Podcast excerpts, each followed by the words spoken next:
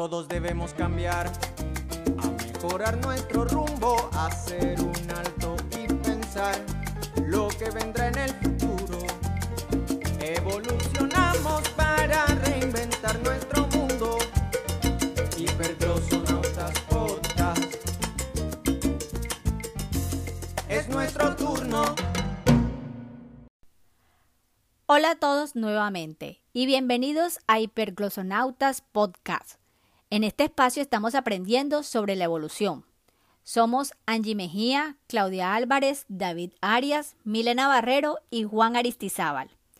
En esta temporada presentamos casos de éxito de empresas o personas que gracias a procesos de renovación han entrado en una espiral ascendente de mejoramiento continuo.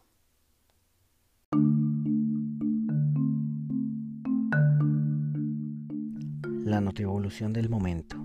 Según lo anuncia el diario La República en su edición del pasado domingo primero de noviembre, es que Amor Perfecto ofrecerá clases de barismo de manera virtual para que los clientes puedan aprender a tomar un buen café. El Fernando Vélez, fundador de la empresa, indicó al diario capitalino que el cliente recibirá el café en su casa y podrá acceder a una clase virtual con siete expertos baristas durante 20 minutos a través de una plataforma digital.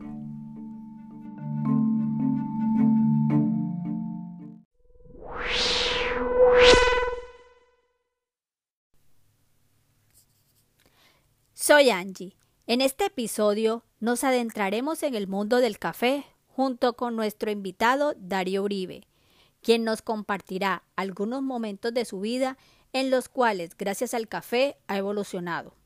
Darío Uribe nació en Venecia, Antioquia, de padres caficultores. Muy joven se radicó en Medellín para terminar su bachillerato. Estudió comercio internacional en la Universidad de Afit. Trabajó para una empresa bananera renunció para seguir sus sueños, ser empresario del café. Le cedo la palabra a nuestra compañera Claudia Álvarez, quien realizará el día de hoy la entrevista a nuestro invitado Darío. Adelante, Claudia. Muchas gracias Angie y un fuerte abrazo para nuestros oyentes. El día de hoy quiero compartirles una experiencia personal. Resulta que un día leí en una importante revista un artículo sobre la historia de vida de nuestro invitado al que conozco hace algunos años, y a partir de ese momento me interesé por el mundo del café. De todo esto, la enseñanza más importante y la cual deberíamos llevar a nuestra vida es que el proceso del café necesita estar en continuo mejoramiento para obtener la bebida perfecta. Darío ya se encuentra con nosotros, pero mientras toma asiento y saborea una deliciosa taza de café, les tenemos un anuncio muy interesante. ¿Te sientes merluzo? Prueba café con sentido. Te hará un merluzo más despierto, concentrado y eficiente. ¿Te sientes merluzo? Prueba café con sentido. Te hará un merluzo más despierto y eficiente.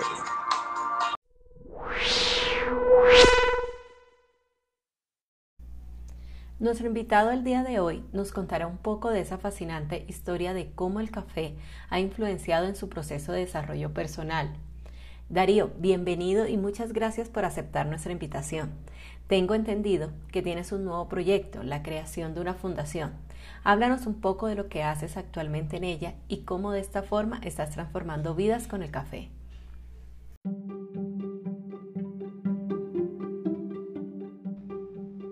Claro que sí, Claudia. El gusto es todo mío. La fundación aún está en planeación.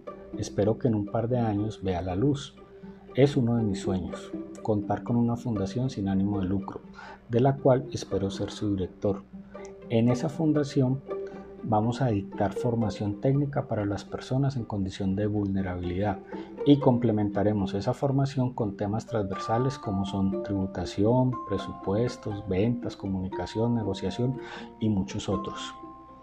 Esperamos que el sostenimiento de los estudiantes esté garantizado, de tal forma que las necesidades básicas de esas personas que están en formación no sean una distracción y puedan aprovechar al máximo su periodo formativo.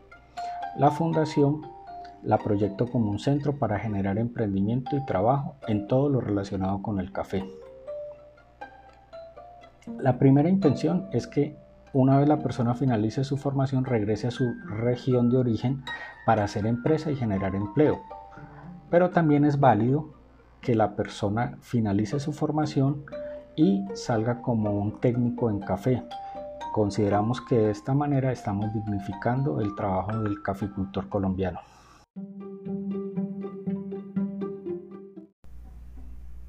Vaya, pero el alcance de este proyecto es muy, muy ambicioso. Darío, cuéntanos un poco de lo que ya tienes implementado. Sí, Claudia, ahora mismo estoy trabajando en materializar ese sueño.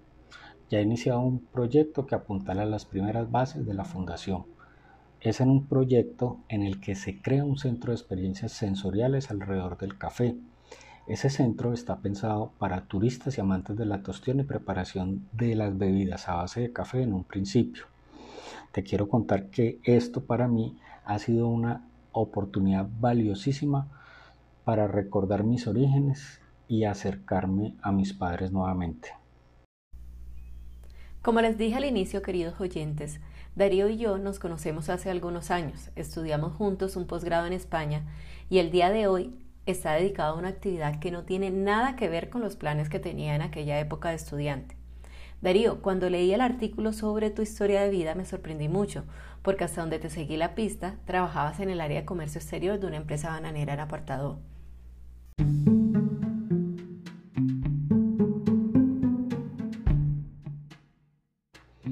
Uh, Claudia, fueron muchos los años que no tuvimos contacto. Llevábamos mucho tiempo sin platicar. Bueno, después de que regresé de España, cambié mi domicilio a Medellín y explorando temas referentes a la asociatividad conocí a Juan Felipe Jaimes de Café La Valle. En ese entonces Juan Felipe era miembro del PRODES del Café, grupo gestado por Acopia Antioquia. Fue gracias a Juan Felipe que conocí lo que es un café de especialidad y probé varios de ellos. También conocí algunos métodos de preparación de café filtrado. De esos métodos recuerdo mucho el sifón japonés. Fue un método que me cautivó por su halo de sofisticación y la acidez brillante que se logra en la bebida que en él se prepara. Eso me llevó a escogerlo como uno de los métodos de preparación que me acompañarían en mi oficina. Todo eso que viví en esa temporada me llevó a pensar en el café como un medio para tener una conversación menos acartonada con las personas que me relaciono.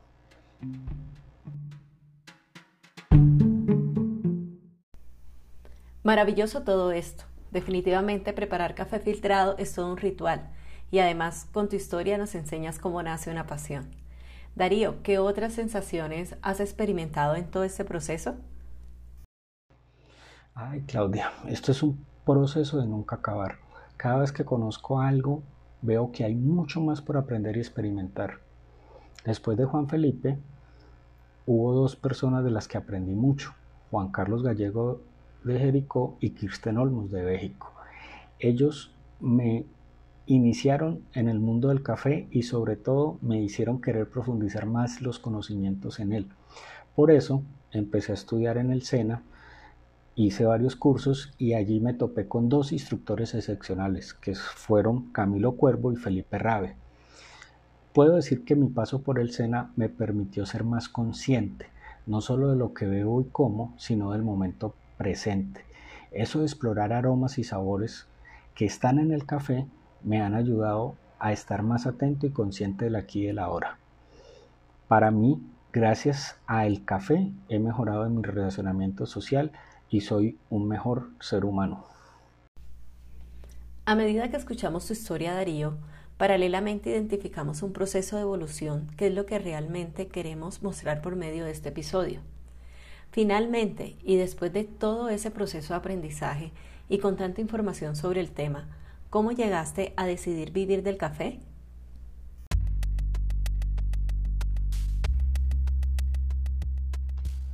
Mientras más avanzaba en mis estudios y experiencias con el café, menos cómodo me sentía en mi trabajo. La verdad todo iba bien. El asunto no era el trabajo, era yo. No me sentía a gusto, me sentía estancado. Además recién había ocurrido un cambio de propietario en la empresa y pues entendí que mi misión personal no estaba alineada con la que tenían los nuevos propietarios. Por muchas semanas luché conmigo mismo. No aceptaba lo que estaba descubriendo. Hasta que un día pues decidí hablar con el propietario de la firma, eh, un hombre pues que lo valoro muchísimo, muy inteligente y palabras más, palabras menos me dijo que él consideraba que mi ciclo en la empresa había terminado y no tenía nuevos retos para ofrecerme y que yo no había nacido para ser empleado. Me hizo una propuesta de retiro voluntario y me pidió que para ciertas cosas específicas fungiera como consultor externo. Bueno, el hecho es que lo pensé, lo acepté y por eso estoy aquí. Además, eh, empezó un nuevo capítulo en mi vida con un nuevo amigo ya que eh, mi ex jefe ahora es uno de mis mejores amigos y con cierta frecuencia nos tomamos un delicioso café y charlamos de muchas cosas. Qué vivencias tan profundas cuando se toman decisiones radicales para nuestra vida. Hemos llegado al final de esta entrevista. Nuevamente muchas gracias Darío por compartirnos esa historia tan real y motivadora. Esperamos pronto tener noticias de tu fundación. Claudia, para mí ha sido un verdadero placer estar en este programa. Espero que me vuelvas a invitar y que en ese momento te cuente que ya está operando la fundación. Somos Hiperglosonautas Podcast. A continuación, nuestra sección El Consejo de la Semana, donde Milena nos dará una recomendación de lo que deberíamos aplicar para seguir evolucionando.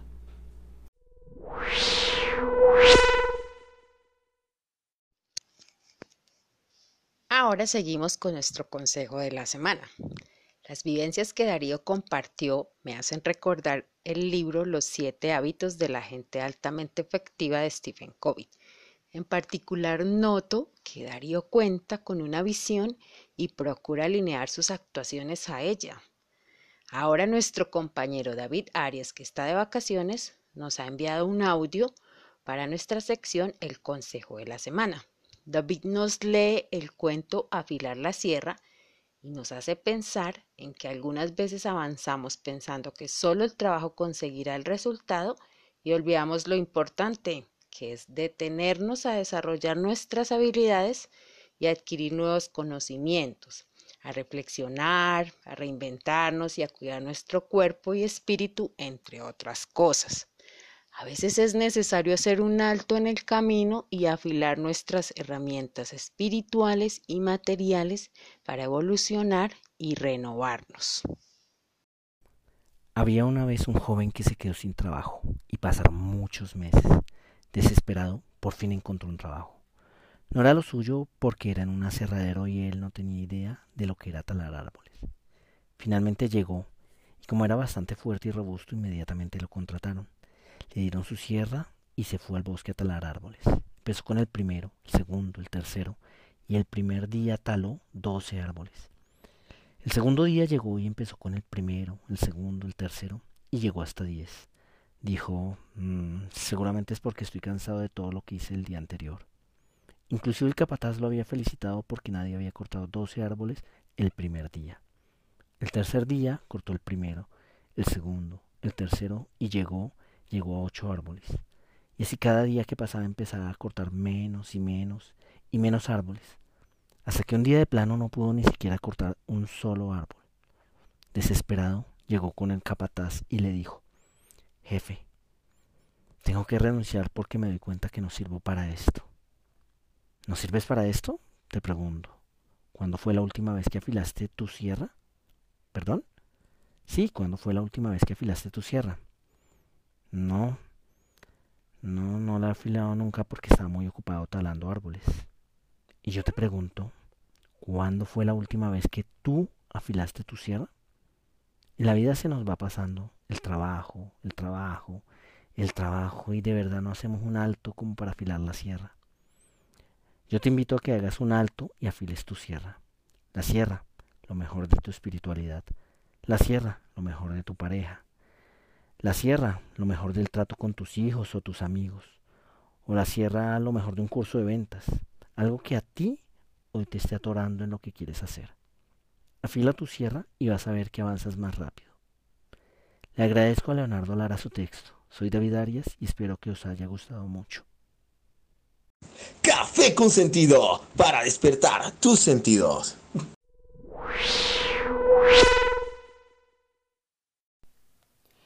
Y hemos llegado al final de un capítulo más de Hiperglosonautas Podcast. Los invitamos a escuchar nuestro próximo episodio en el cual conoceremos el caso de éxito de Shinshahus horneaditos que aplicando una metodología de inclusión laboral con adultos mayores está logrando resultados sorprendentes. No te lo puedes perder. Agradecemos mucho que nos hayan escuchado. Recuerden realizar sus actividades sin perder de vista lo realmente importante. No olviden seguirnos en nuestras redes sociales. Nos encuentran como arroba hiperglosonautas. Hasta un próximo episodio. Todos debemos cambiar, a mejorar nuestro rumbo, hacer un alto y pensar lo que vendrá en el futuro. Evolucionamos para reinventar nuestro mundo. Hipergloso